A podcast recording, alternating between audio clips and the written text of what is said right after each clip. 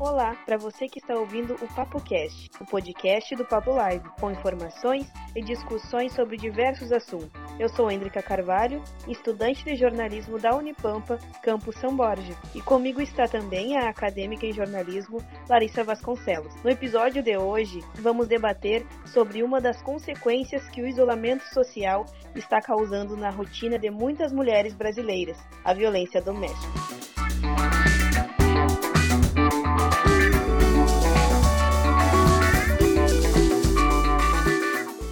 Larissa, como está? Oi, Hendrika, muito bem. E você? Tudo bem também. Bom, hoje trouxemos a psicóloga policial civil Carol Craide, que trabalha diretamente com a área para poder nos ajudar a tentar entender como as coisas chegam a esse ponto. Olá, gurias, como é que estão? Obrigada pelo convite. É, então, né, eu trabalho é, numa delegacia especializada aqui em Lages, em Santa Catarina, né? E é uma delegacia de proteção à criança, adolescente, mulher e idoso. Então, a gente acaba trabalhando bastante com os crimes é, no âmbito familiar, né, no âmbito doméstico, e vai ser bem importante esse papo que a gente vai ter aqui hoje. Na segunda semana de agosto, comemoramos o aniversário da Lei Maria da Penha, sancionada pelo ex-presidente Luiz Inácio Lula da Silva. Dia 7 fez 14 anos que a sanção jurídica foi aprovada no país, mas, infelizmente, o isolamento social tem deixado as vítimas de violência doméstica ainda mais vulneráveis neste período, por passar mais tempo com seus companheiros. A todo momento, seja em noticiários ou na internet, vemos reportagens de que mais uma mulher foi violentada no país. A violência doméstica e familiar é a principal causa de feminicídio, não só no Brasil, mas em todo o mundo. Segundo a ONU, uma em cada cinco mulheres em todo o planeta já sofreu algum tipo de abuso. O Brasil registra mais de 1,3 mil feminicídios por ano. Neste período de confinamento, as denúncias recebidas pelo número 180 cresceram significativamente desde março. Segundo o Ministério da Mulher, da Família e dos Direitos Humanos, os dados apontam um aumento de quase 40% no mês de abril, se comparado ao ano passado. A Lei Maria da Penha foi desenvolvida para criar mecanismos que possam prevenir e coibir a violência doméstica e familiar, em conformidade com a Constituição Federal, artigo 226, e os tratados internacionais ratificados pelo Estado brasileiro. São considerados crimes: violência física, psicológica, sexual, patrimonial e moral. É perceptível, então, que a Lei Maria da Penha se torna mais essencial nesta quarentena. Você, Carol, percebeu esse aumento no número de denúncias? Se sim, por que ocorreu? E por que essa lei é tão importante nesse momento? Então, Larissa, é, na nossa delegacia, a gente não percebeu um índice tão mais alto assim, na verdade. A gente pensando é, no mesmo período do ano passado, as denúncias ficaram mais ou menos uh, é, com a mesma quantidade. Assim. O que acontece é que mudaram uh, as características das denúncias. Né? O que antes nós tínhamos muito mais denúncias em relação a ex-companheiros, né, quando encontravam em, em, em, bares, né, encontravam em saídas, uh, haviam mais denúncias por ciúmes, né, mesmo dos ex-companheiros. E hoje a gente tem mais violências com as mulheres que estão com seus companheiros em casa. Então, a gente acredita que, de fato, esse confinamento, né, esse período em que a gente precisou ficar num isolamento maior, não só é, em relação aos trabalhos, mas também em relação às nossas famílias, aos amigos, né, uh, aumentou é, é, os conflitos dentro das casas, né, e, de fato, que já tinha algum tipo de é, violência, de agressividade, de fato, aumentou, né, e, e a gente percebe, então, o tipo diferenciado de, de denúncia que nós temos hoje. É, em relação ao porquê, né, a gente, a gente sabe de que a violência contra a mulher, ela tem um, um ela se embasa essencialmente na questão da diferenciação de gênero, né? A gente percebe que existe uma construção social e cultural do indivíduo, né? Em relação às, às, às subjetividade com a sociedade, né? Como as pessoas se, se formam na sociedade, e a partir, então, dessa diferenciação histórica e cultural, a gente identifica, né, um comportamento de posse, de poder, né? E, e, que culturalmente, então, o homem se coloca nesse lugar de posse em relação à mulher e acaba indo ao extremo de uma relação de abuso, né? Uma relação de violência, uma relação, inclusive, que pode chegar a um feminicídio. Né? Um, uma das coisas que eu queria pontuar, que vocês estavam falando inicialmente da Maria da Penha, é, eu, eu, gostaria de falar que a, essa lei, né, ela vem uh, em 2006 e ela vem num avanço muito importante, porque até aquele ano, até 2006, os crimes cometidos no âmbito doméstico, ou seja, né, dentro de casa, eles não tinham uma resposta significativa porque eles eram considerados é, crimes de menor potencial agressivo. Né? Isso significa que uh, eles eram morosos né, de, na, sua, na sua investigação e os processos terminavam impunidade, porque era, eram punições com cestas básicas ou medidas socioeducativas, né, que hoje é inconcebível. Assim. Então, esse avanço da, da, de considerar a violência doméstica contra a mulher uma violência que viola os direitos humanos, né, que foi isso, isso aconteceu porque o Brasil ele foi é, punido internacionalmente pela Comissão Interamericana de Direitos Humanos, e por isso que a gente tem uma, uma lei como essa, porque a gente não fazia as investigações dos crimes contra a mulher, né? Por isso que, inclusive, se chama Maria da Penha por causa da mulher Maria da Penha, né? Mulher. Então, é, é uma, uma das melhores e mais completas legislações do mundo, né? E é revolucionária por isso, porque é, fala da violência doméstica como uma violência que viola os direitos humanos. Continuando a uh, falar sobre a lei, né? O nome da lei homenageia Maria da Penha, que sofreu duas tentativas de homicídio por parte do seu ex-marido e ficou paraplégica.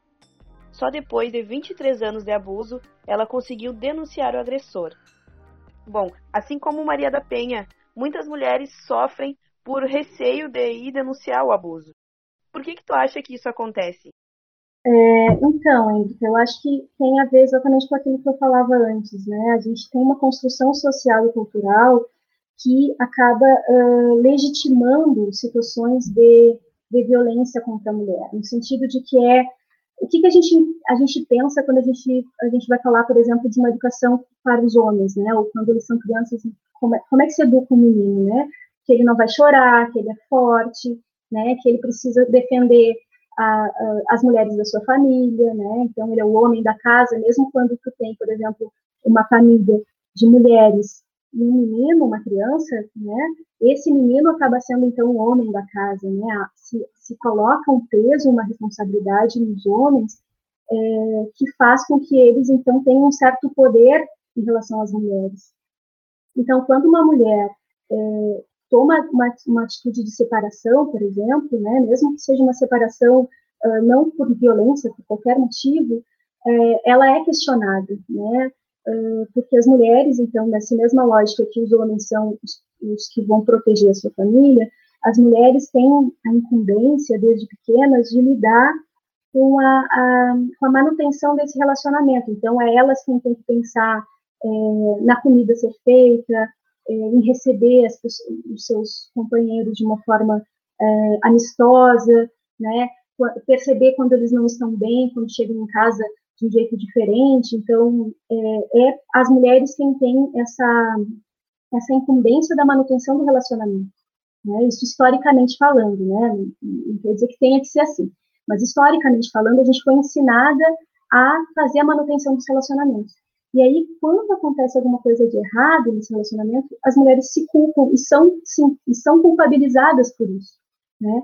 Então, facilmente a gente percebe que as mulheres uh, se perguntam o que, que elas fizeram para essa situação chegar no limite que chega. Né? Uh, é muito comum os relatos das mulheres nesse sentido: ah, ele chegou nervoso por causa do trabalho, ou, ou ele, é, quando fica, fica alterado quando faz uso de álcool, né? E sim, o álcool pode ser um causador da, da, daquela violência, mas a, ele é mais consequência do que causa, na verdade, porque a causa é o fato dele acreditar que ele tem poder sobre essa pessoa, né? Ele tem uh, uh, possibilidade de é, mandar nessa pessoa, de dizer para ela quem que ela pode ou não pode uh, conversar, com quem que ela vai, enfim, se man manter algum tipo de relação, né? As mulheres, inclusive, deixam de trabalhar em determinados lugares porque o companheiro teria ciúme de alguma determinada pessoa daquele ambiente, né? mesmo que não tenha nenhuma, é, nenhum motivo racional para isso. Né? Então, até a mulher conseguir perceber que ela não é culpada dessa relação, isso leva tempo. Né? E ao perceber isso e conseguir, de fato, fazer um movimento de sair dessa relação abusiva, também é um outro processo que, que, precisa né, de, de, um apoio bem maior. Então, a gente percebe que o medo ele é parte da, da, da, dessa, dessa relação, mas ele não é, de fato, o que mais uh, conta, né? porque, porque existe essa, esse julgamento social ainda mais quando há uh, motivos religiosos, né? Existem, existem uh, muitas religiões que buscam fazer com que a mulher, através da fé e das orações, permaneça com o seu companheiro, mesmo numa relação abusiva, e que com a fé e com a oração ele vai mudar. Né? E a gente sabe que, que isso não é algo tão comum de acontecer. Não vou dizer que nunca acontece, porque a gente não sabe de todos os casos da vida, mas da minha experiência, uh, chega um momento que as mulheres se dão conta de que isso não vai acontecer.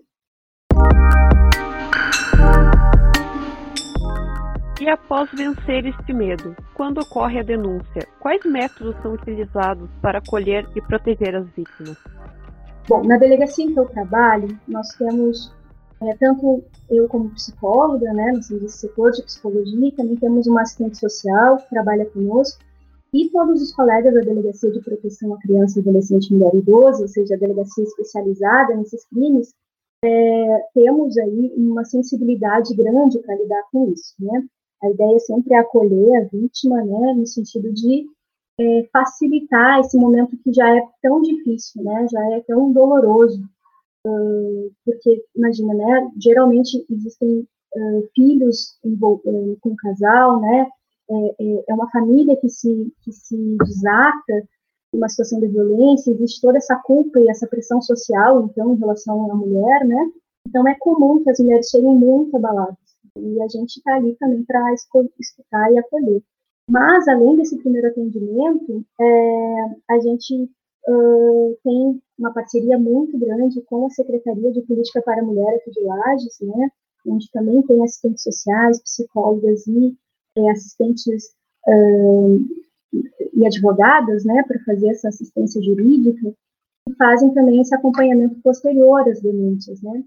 E na delegacia, então, voltando para o meu trabalho, a gente também possibilita uh, solicitar a medida protetiva de urgência, que é uma das formas que a Lei Maria da Penha é, traz né, para a gente lidar com as situações de violência. Então, medida protetiva é um, é um avanço bem importante também, porque é uma, uma possibilidade de cessar a violência imediatamente após essa denúncia. Né? Então, não precisa nem de julgamento, não chega a, lei, a medida protetiva de urgência, ela é uma medida cautelar de tomada imediatamente após a solicitação da vítima. Né?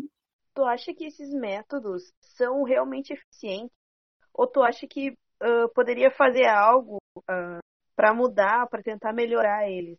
Então, Hendrika, uh, eu acredito que a gente está em evolução, né, desses métodos de proteção e de todas as, as nossas é, ações, né, em relação à violência doméstica.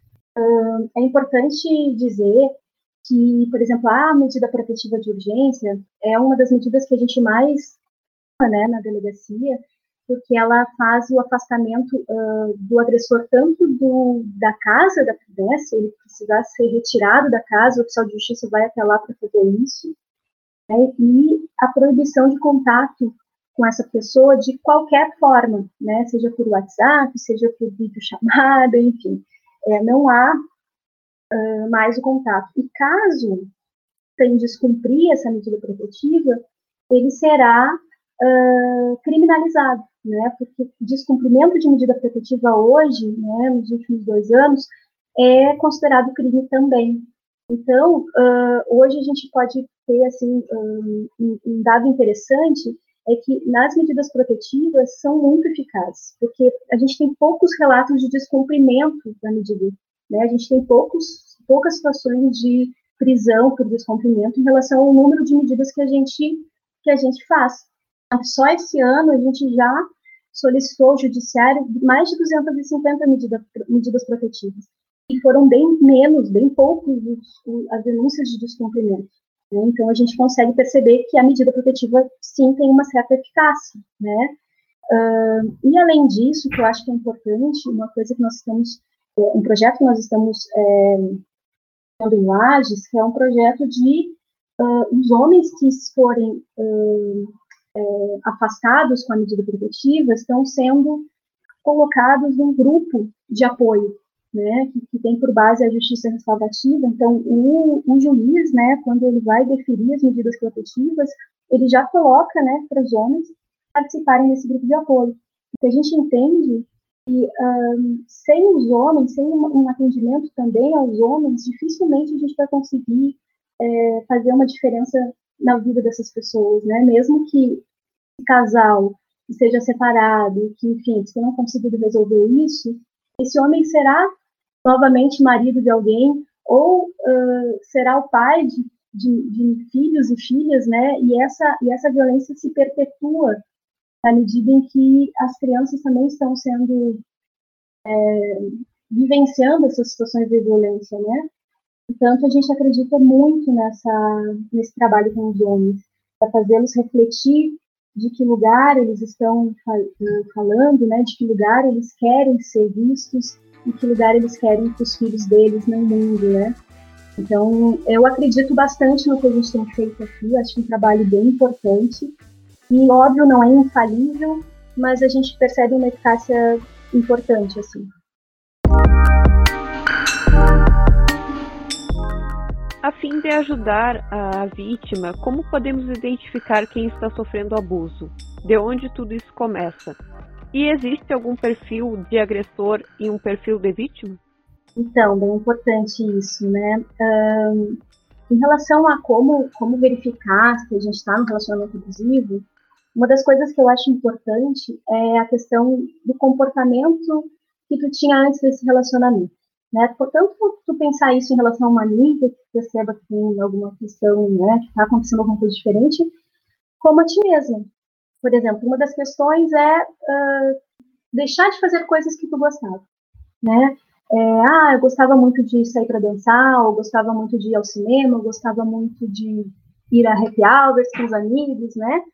Uh, e de repente tu começa a deixar de ir porque, enfim, o teu parceiro começa a sentir muito ciúme, ou começa a dizer que aqueles teus amigos não são tão legais, é, começa a te afastar então das amizades, da família, né? É muito comum uh, eles dizerem que ou as amigas não são boas o suficiente porque estão sempre, sei lá, num comportamento promíscuo, ou porque a família, né? Ou a família é porque não gosta dele, então não, não quer que, que fique andando muito com a sua própria família.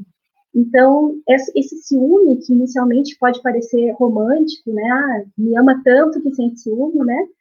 É, começa a te fazer ficar, uh, ser controlada em todos os seus comportamentos, né?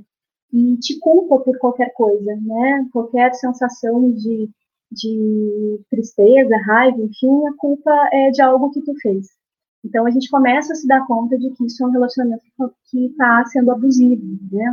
Essa sensação de que qualquer coisa que tu faça, tu pode uh, provocar uma situação de agressão, né? Mesmo que não seja física, né? Uma agressão é, moral, psicológica, enfim, né?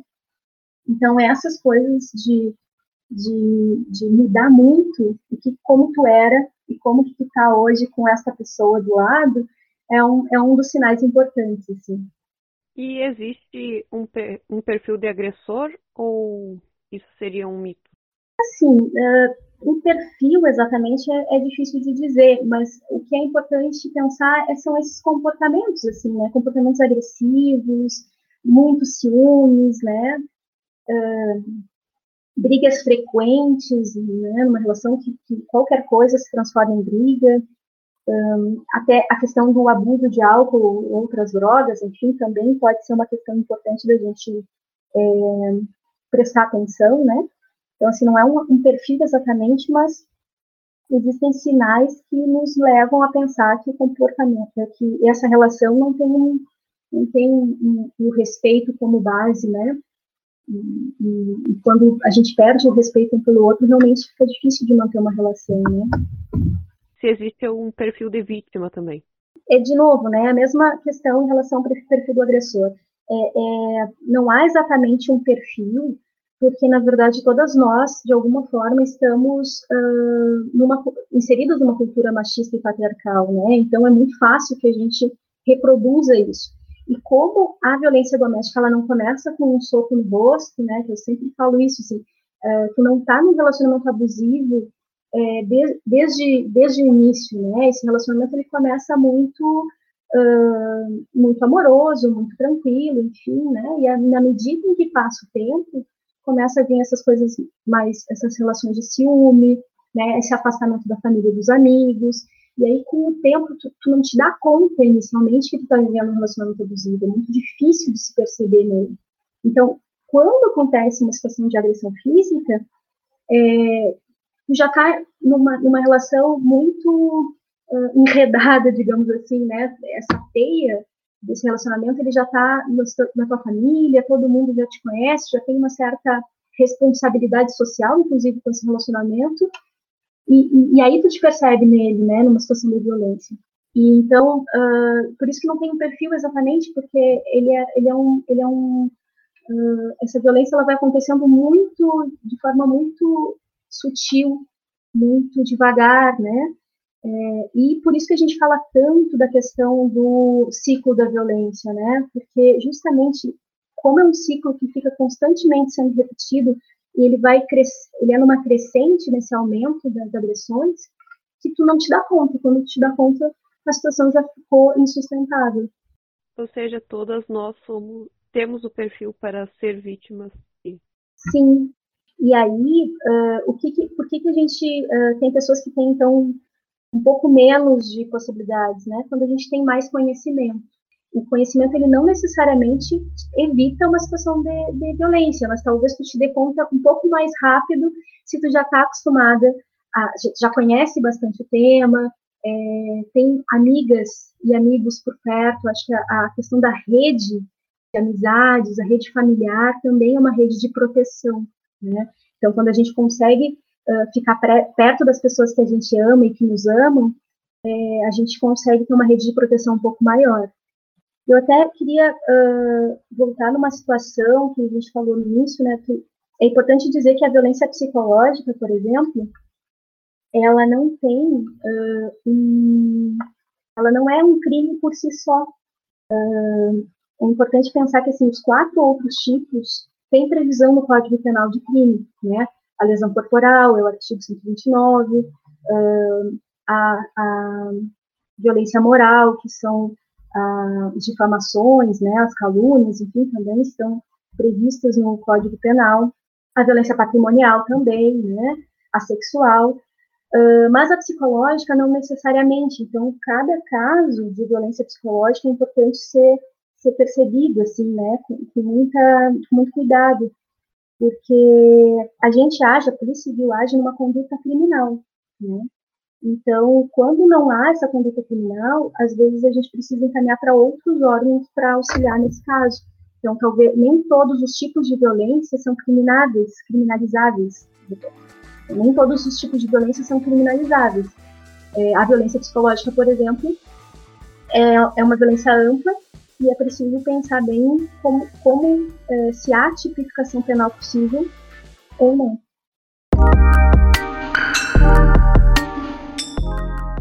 Lages é a cidade do estado de Santa Catarina com o maior número de casos de violência contra a mulher, segundo o registro civil. Há na cidade uma secretaria que ajuda vítimas de violência doméstica e até mesmo o agressor. Tu saberia nos dizer mais ou menos como é o funcionamento dessa secretaria? Então, Hendrika, como eu, como eu tinha falado antes, né, a gente trabalha em parceria com essa secretaria, né, tanto quando os casos chegam primeiro lá, elas nos trazem na delegacia, como também às vezes chegam primeiro na delegacia, a gente encaminha, né, mas a Delegacia de Política para a Mulher é uma delegacia que trabalha a família, né, então, assim, se trabalha com a mediação dos conflitos, no sentido de, por exemplo, é, a questão das visitas aos filhos, né, como que vão ficar as organizações após uma separação, né, e quando não há um desejo de se separar, ou seja, quando não há uma denúncia e uma solicitação de medida protetiva, por exemplo, elas também trabalham nesse intuito de é, buscar mediar essa relação, para que ela fique uma relação é, boa para todas as pessoas, né, para as crianças, para o casal, né, para que todos se sintam, uh, tenham uma relação mais saudável mesmo, né. Então, quando é possível, a Secretaria também trabalha nesse aspecto. E, e um dos trabalhos com os homens que, que, a Secretaria faz é esse trabalho que eu me referia antes, né, que é um trabalho em conjunto aí com o Ministério Público, a, a Segunda Vara Criminal de Violência Doméstica, a Delegacia de Polícia, a Secretaria, a Secretaria de Assistência Social, a Secretaria de Saúde, enfim. É um, é um trabalho de rede bem grande, né, até a Uniplac, né, também, a, a universidade aqui da cidade, então é um trabalho bastante uh, com bastante consistência, né?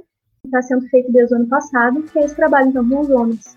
E, e isso faz com que a gente tenha é, esperança, né, de sair desse não honroso lugar de, de uma das cidades mais violentas para as mulheres do estado de Santa Catarina.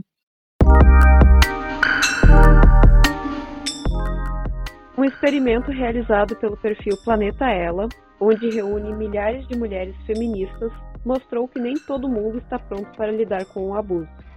No experimento, um homem teria que abusar de uma mulher em um espaço público e notar qual seria a reação das pessoas que estão ao redor. E pasmem, todas as pessoas não interviram. Por que isso acontece e por que deveria ser diferente? Então, é difícil, né? Uh, a gente tem a cultura de não se meter no ambiente doméstico, né? O famoso uh, briga de marido e mulher, não se mete a colher. É, quando é uma criança apanhando, por exemplo, é mais possível que as pessoas se façam alguma coisa, tomem alguma atitude, né? Um animal sendo machucado, maltratado, também é comum que as pessoas tomem alguma atitude. Mas quando é uma pessoa adulta, né? É, é comum que as pessoas fiquem sem reação e tenham dificuldade de tomar alguma atitude. E aqui em Lages também foi feito um, um experimento social, até pela Secretaria da Mulher mesmo, e, e também, né, foram poucas as pessoas que uh, atuaram na, na relação ali, na cena, né, que foi feita entre um, um agressor e uma vítima ali. Mas aqui a gente teve algumas pessoas que fizeram é, fizeram uma intervenção, enfim, e a gente uh, acha isso bem importante. Mas acho que isso tem mudado, assim. Uh, com a Lei Maria da Penha, a gente começou a se dar conta de que as mulheres não podem sofrer violência, que um homem não pode bater na mulher, né? Que o homem não tem esse direito. E isso era uma coisa que antigamente não era assim, né? Uh, a gente tem aí resquícios da, da legítima defesa da honra, por exemplo, que era algo que estava previsto há muitos anos atrás. Então, um homem que fosse tivesse tivesse a notícia que a sua companheira, a sua esposa, é, estaria traindo ele, por exemplo, poderia matá-la, porque ao ser julgado pela, pela morte dela, é, muito provavelmente ele seria inocentado porque estava agindo em legítima defesa da honra. E isso a gente ainda tem alguns resquícios culturais, né? De novo eu volto à questão da cultura. Uh, a gente ainda tem resquícios culturais é, dessa reação, né? Então, por isso que as pessoas evitam, muito provavelmente, de de se meter, né, de, de intervir nessas situações.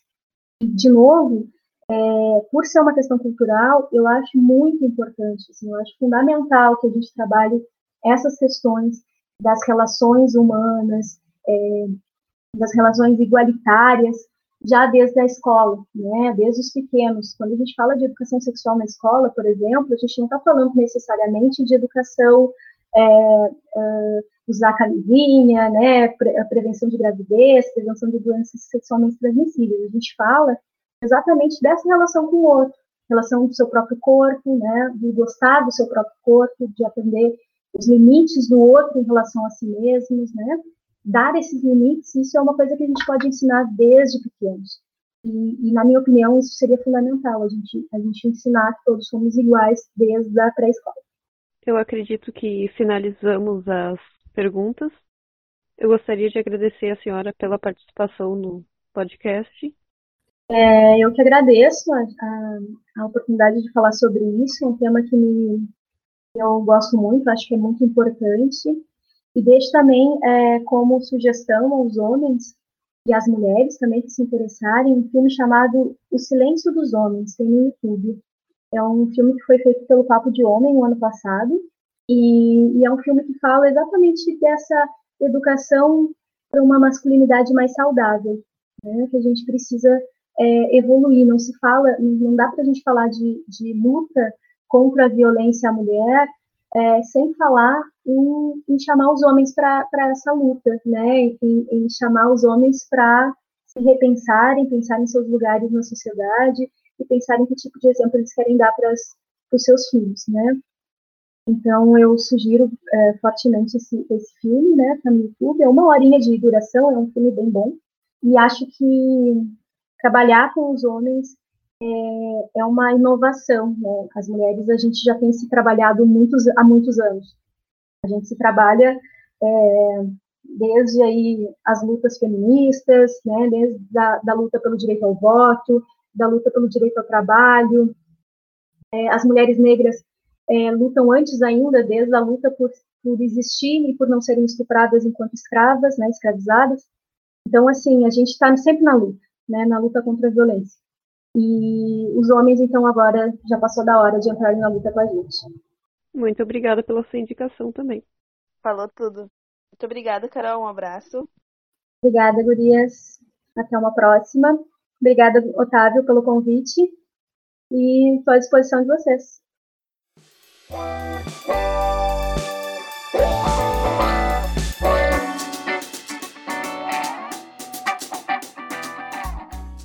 Roteiro de Otávio Ramos, apresentação de Hendrika Carvalho e Larissa Vasconcelos e edição de som de Otávio Ramos, o Papo Cast vai ficando por aqui.